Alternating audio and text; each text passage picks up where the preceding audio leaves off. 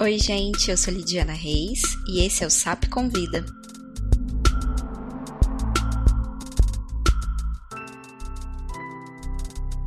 O SAP, Mercado Audiovisual do Centro-Oeste do Brasil, surgiu em 2014 e de lá para cá muitas pedras rolaram no audiovisual brasileiro. Quando a gente começou, a nossa ideia era entender um pouco mais sobre o mercado, depois tentar entender como que as pequenas e médias produtoras sobreviviam de conteúdo autoral ao redor do Brasil. Agora, em 2021, Apesar das incontáveis conquistas e da numerosa produção, estamos revivendo alguns fantasmas e procurando novas formas de sobrevivência. Mais que isso, estamos em busca de garantir a nossa existência. E é assim que iniciamos nosso querido Sapo Convida, falando da história recente do audiovisual brasileiro e procurando caminhos através de experiências, projetos e principalmente pessoas. Eu sou a Lidiana Reis e junto com a Larissa Fernandes a gente vai pensar caminhos possíveis para o audiovisual. Vamos juntos? Então, eu tenho a alegria hoje de falar com o Rodrigo Antônio, que é o nosso primeiro convidado. Não podia ser diferente, porque o Rodrigo, ele é um produtor paraense. Atualmente ele é presidente da APAN, Associação dos Profissionais do Audiovisual Negro, e é sócio criador do Matapi, o Mercado Audiovisual do Norte. E a história de vida, assim como toda a sua atuação dentro do audiovisual, está muito atravessada pelos recentes avanços que a gente experimentou estão muito ligados à descentralização de recursos e também à diversidade, tanto do que a gente vê na tela quanto de quem faz. E tudo isso ele vai comentar ao longo dessa entrevista. Bem, Rodrigo Antônio é, é paraense, né? sou filho de Terezinha Nunes e Ronaldo Silva, é, duas pessoas que vêm do movimento sindical, que vêm de um movimento político, é, que são pessoas muito altruístas e muito generosas, que são minha principal referência no sentido de vida, né? Foram dois trabalhadores que fizeram muito para educar os três filhos. E, e, de alguma maneira, eu pude, por ser mais novo, estar muito próximo de uma ação política deles, assim. Minha mãe é, foi funcionária da Universidade Federal aqui do Pará, onde eu trabalhei. Então, desde criança, sempre estive nesses espaços de, de reunião, de assembleia, de e, e, de alguma maneira me fez entender também que que as transformações vêm da nossa luta, né? Vêm do que a gente acredita. E isso foi muito presente ao longo da minha trajetória. Primeiro estudando história, me formei primeiramente história na Universidade Federal aqui do Pará e depois estudei cinema, né? Tive a possibilidade de estudar na Escola Internacional de Cinema de Cuba, quando ainda tínhamos bolsa e apoio para os estudantes brasileiros. Então, me reconheço totalmente como fruto de políticas públicas nesse sentido, né? Tanto de fruto quanto de construção dessas políticas públicas. E aí a gente vai entendendo a importância, né, da, da possibilidade de acesso, assim, de, da importância da possibilidade de acesso a uma formação de qualidade, né? Eu acho que por isso que eu defendo muito e de alguma maneira hoje minha atuação no audiovisual está muito atrelada a uma ação de construção política também eram sonhos muito distantes.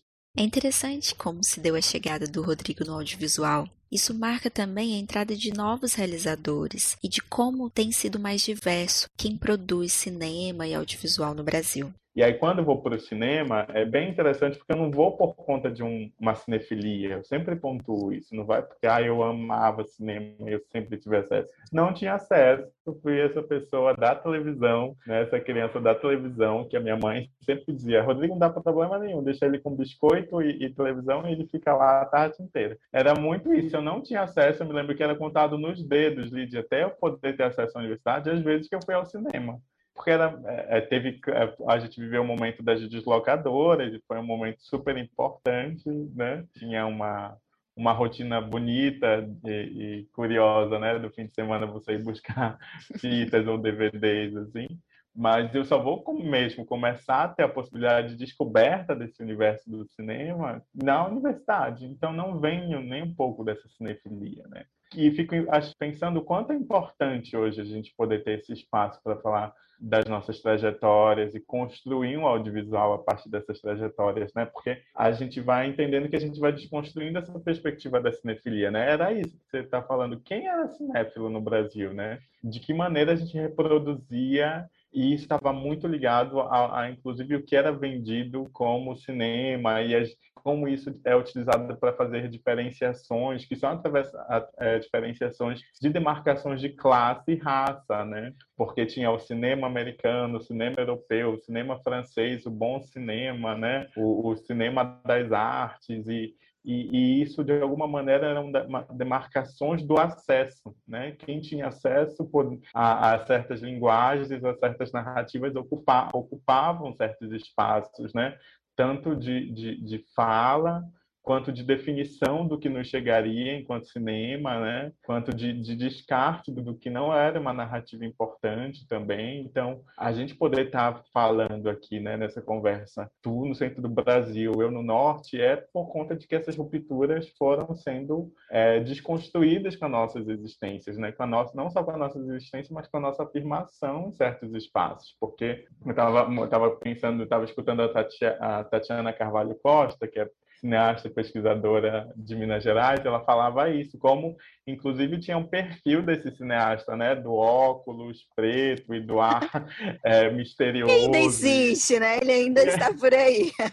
ainda está por aí, né? Ai, olha, consegui uma cópia com, sabe, um, é, cenas não vistas do filme tal, do diretor tal, e, e, e gera, né? E tudo está relacionado à possibilidade do acesso e do não acesso e de, e, da, e, de poder mesmo, né? Dos lugares de, de, tomada de decisão e de poder, assim. Então isso me marca muito, porque quando vou para o cinema, eu não vou nesse lugar de porque eu conhecia todas as cinematografias por conta desse acesso mesmo, mas até mesmo por conta dessa vivência política que vinha da minha experiência de casa, né? Sempre compreendi o audiovisual muito como uma ferramenta política, né? Nos possibilita transformar o mundo, né? No sentido de que essas narrativas nos transformam e nos moldam, né? Ou, ou nos ou contribuem para as formas como a gente vê as coisas. Eu sempre acreditei nisso. E isso para mim vinha pelo lugar da ausência, né? Apesar de ter visto muita coisa, eu não tinha total consciência política daquilo, mas eu não me via.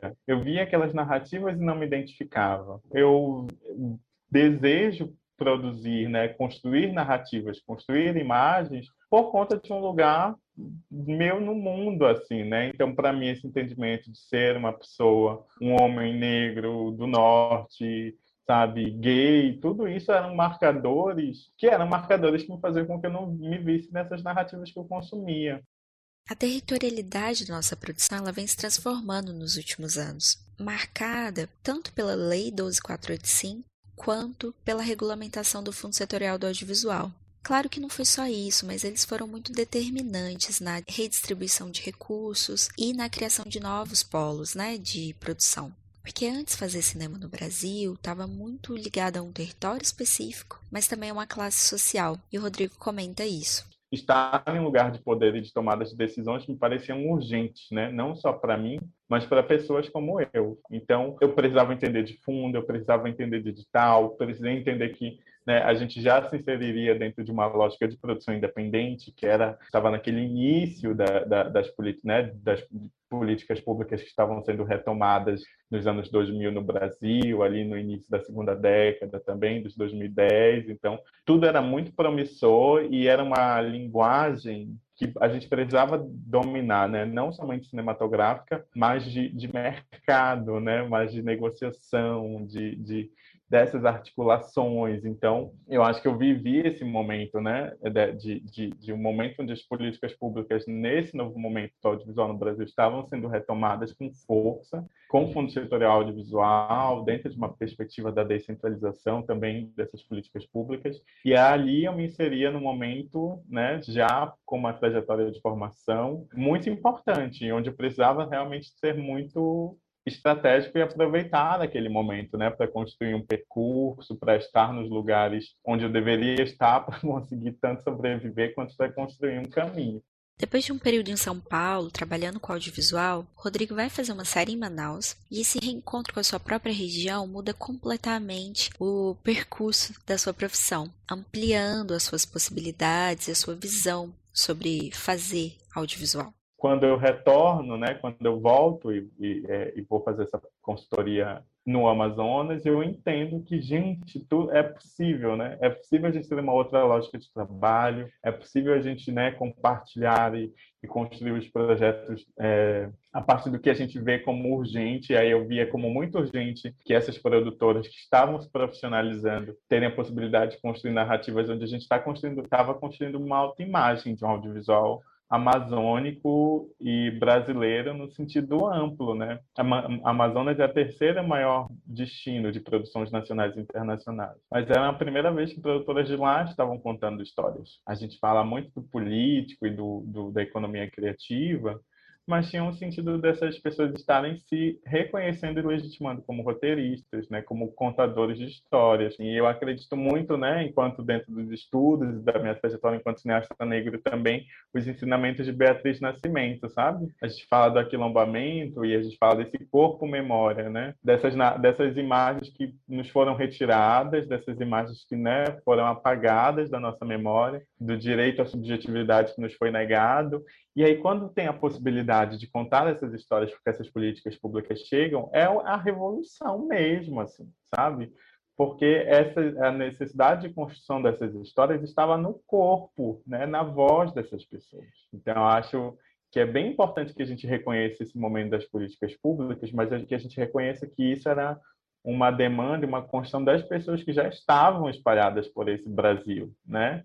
Se profissionalizando e construindo e dizendo que não dava mais para a gente lidar com uma política centralizada, de uma política de construção de um audiovisual brasileiro de um único eixo, né? de olhar para esse Brasil a partir de um único ponto de vista. Então esse momento foi realmente muito importante historicamente, assim, né? É uma história recente, né? Tá logo aqui do lado, mas eu acho que ela reverbera tanto, inclusive na possibilidade da gente estar hoje aqui é, gravando esse podcast falando disso, assim, né? Não só é fruto, como a gente construiu isso. E Rodrigo é hoje o presidente da APAN, Associação dos Profissionais do Audiovisual Negro, que é uma das associações mais ativas e importantes do audiovisual atualmente. E aí, ao mesmo tempo que eu reconheço a importância dessas políticas públicas, eu também já reconheço as limitações dela né? Porque quando a gente vai olhar para quem teve acesso dentro dessa realidade dessas, dessas políticas públicas, a gente não, não encontra os realizadores pretos espalhados pelo Brasil, os realizadores negros espalhados pelo Brasil. E aí que eu acho que a ação da PAN, e eu me localizo nesse lugar, ela é fundamental, porque a gente, de alguma maneira, construir o debate político a partir da perspectiva da diferença e da desigualdade porque eu me lembro muito bem que, inclusive, quando é, é, esse, essa política pública estava sendo executada ali, né, né entre 2012 até 2016, a gente falava muito do, da diversidade do audiovisual brasileiro, né, o audiovisual brasileiro diverso. E aí, quando eu tenho muito medo de ficar no discurso da diversidade, porque para mim ele pode ser opressor também, né? É diverso porque temos agora produções de todas as regiões, mas quem está reproduzindo nessas regiões? E aí a gente tem que ficar atento às sub-opressões e sub-representações, porque quando a gente sai de um debate territorial e a gente entra no debate de gênero e raça, a gente continua percebendo que nem todas as estruturas estão sendo transformadas e modificadas, né? Pensando a representatividade de mulheres e a representatividade de pessoas pretas frente a esses processos e frente essas narrativas. Então, é muito importante que a gente olhe para essas diferenças, né? E para essas desigualdades de acesso, né? Estamos tendo possibilidades, mas as possibilidades que chegam não chegam da mesma maneira. Então, a PAN, nesse sentido, para mim, tem essa importância, porque ela vem no lugar de precisamos conectar esses profissionais pretos né, do audiovisual no Brasil, precisamos nos conectar, precisamos nos acolher, precisamos encontrar as singularidades né, e as similitudes do que nos atravessam. Assim, eu acho que a gente já está muito ciente do que nos atravessa enquanto um desafio, enquanto pessoas pretas nesse país. Né? E agora a gente precisa dar conta dos desafios é, é, regionais também, né? E aí eu me uno como conselheiro norte e nesse ano assumo a presidência, muito ciente da importância de movimentação de estruturas, né? Falando com Vivi e de Viviane Ferreira, para mim é isso, um de nós se move, todos nós nos movemos juntos, né? Porque essa é uma é uma ocupação de espaço muito importante, né? Ter uma mulher preta na, na presidência da SPCIM nesse momento é, um, é outra dessas revoluções né, que a gente vai constituindo. Então, quando o Vivi se move, nos movemos em conjunto, né? E, e, eu acho que, que eu me movo e assumo esse lugar da presidência da PAN, não só por já reconhecer essa potência né, e esse axé, porque eu acho que depois de todos os atravessamentos, todas as violências, todos os traumas né, enfrentados para existir e permanecer nesse mercado audiovisual, mais do que olhar para eles, eu já celebro essa trajetória. E para encerrar, o Rodrigo traz para gente um livro que tem sido uma inspiração para ele nesse momento, mas não deixe de ouvir até o final, porque a gente ainda tem um bônus, que é o SAP Explica, onde a Larissa Fernandes vai trazer sempre uma dica todo final de episódio, uma dica nossa para vocês.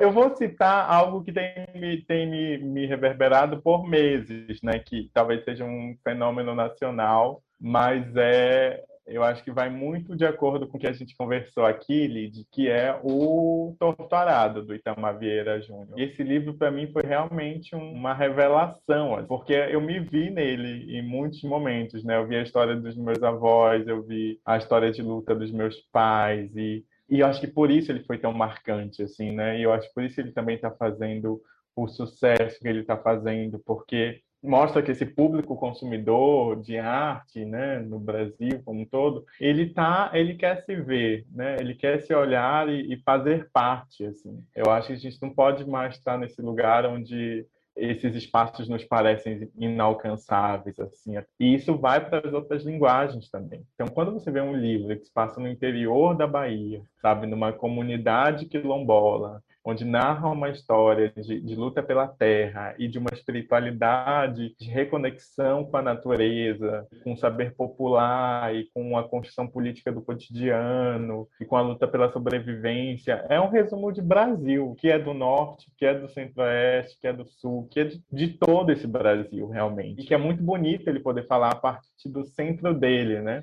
Eu acho que isso talvez esteja sendo muito questionado. Ah, uma voz na literatura brasileira fora do eixo novamente, né? Que eixo é esse, gente? Esse eixo nunca existiu, né? Esse, a gente precisa desconstruir urgentemente essa perspectiva do eixo. É o eixo dele, né? É o eixo de Tamar né, a realidade que Tamar vivenciou na pesquisa dele de doutorado e na vivência dele como servidor público do Estado, e é, é o eixo dele, né? E estás aí no teu eixo no, em Goiás, e eu estou aqui, então é importante que a gente reconheça as potências desses múltiplos pontos de vista e a gente se reconecte, porque eu acho que a possibilidade de falar desses vários lugares é que vai realmente nos fortalecer enquanto uma identidade brasileira, né? Não, não, gosto de falar nacional, mas enquanto esse abrasileiramento mesmo, porque a gente está podendo não só se ver, mas a gente está podendo construir as formas como a gente vai se ver e quer se ver.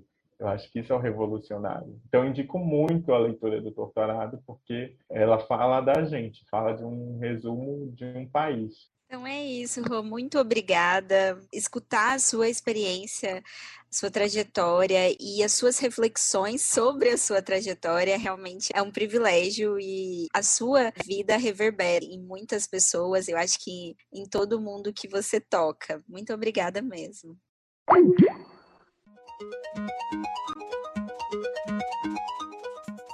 SAP Explica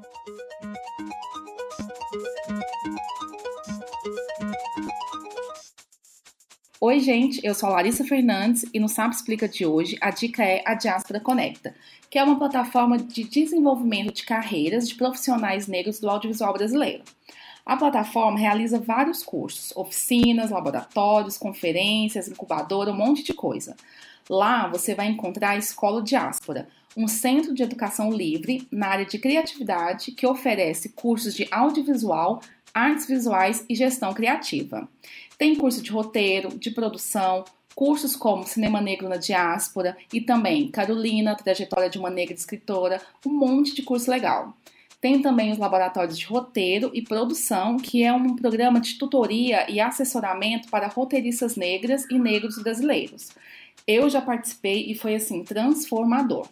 Você também vai encontrar a Incubadora Diáspora. É um ambiente de assessoramento multidisciplinar para projetos cinematográficos, onde roteiristas e produtores são acompanhados por um time de tutoria internacional. Super chique, gente. Enfim, procure o Diáspora Conecta. Eu indico muito pela forma de trabalho deles, pelos profissionais envolvidos, que são sempre maravilhosos.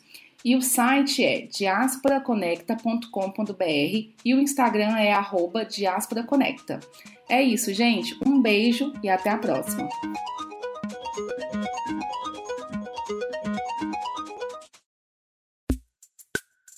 A Rádio UEG Educativa e o Mercado SAP apresentam SAP Convida. Esse podcast é uma produção da Rádio UEG Educativa. Coordenação de Radioteledifusão, Marcelo Costa. Coordenação da Rádio UEG Educativa, Thaís Oliveira. Direção e apresentação, Lidiana Reis. Apresentação SAP Explica, Larissa Fernandes. Edição de áudio, Thaís Oliveira e Yara Daniel. Apoio, CriaLab UEG.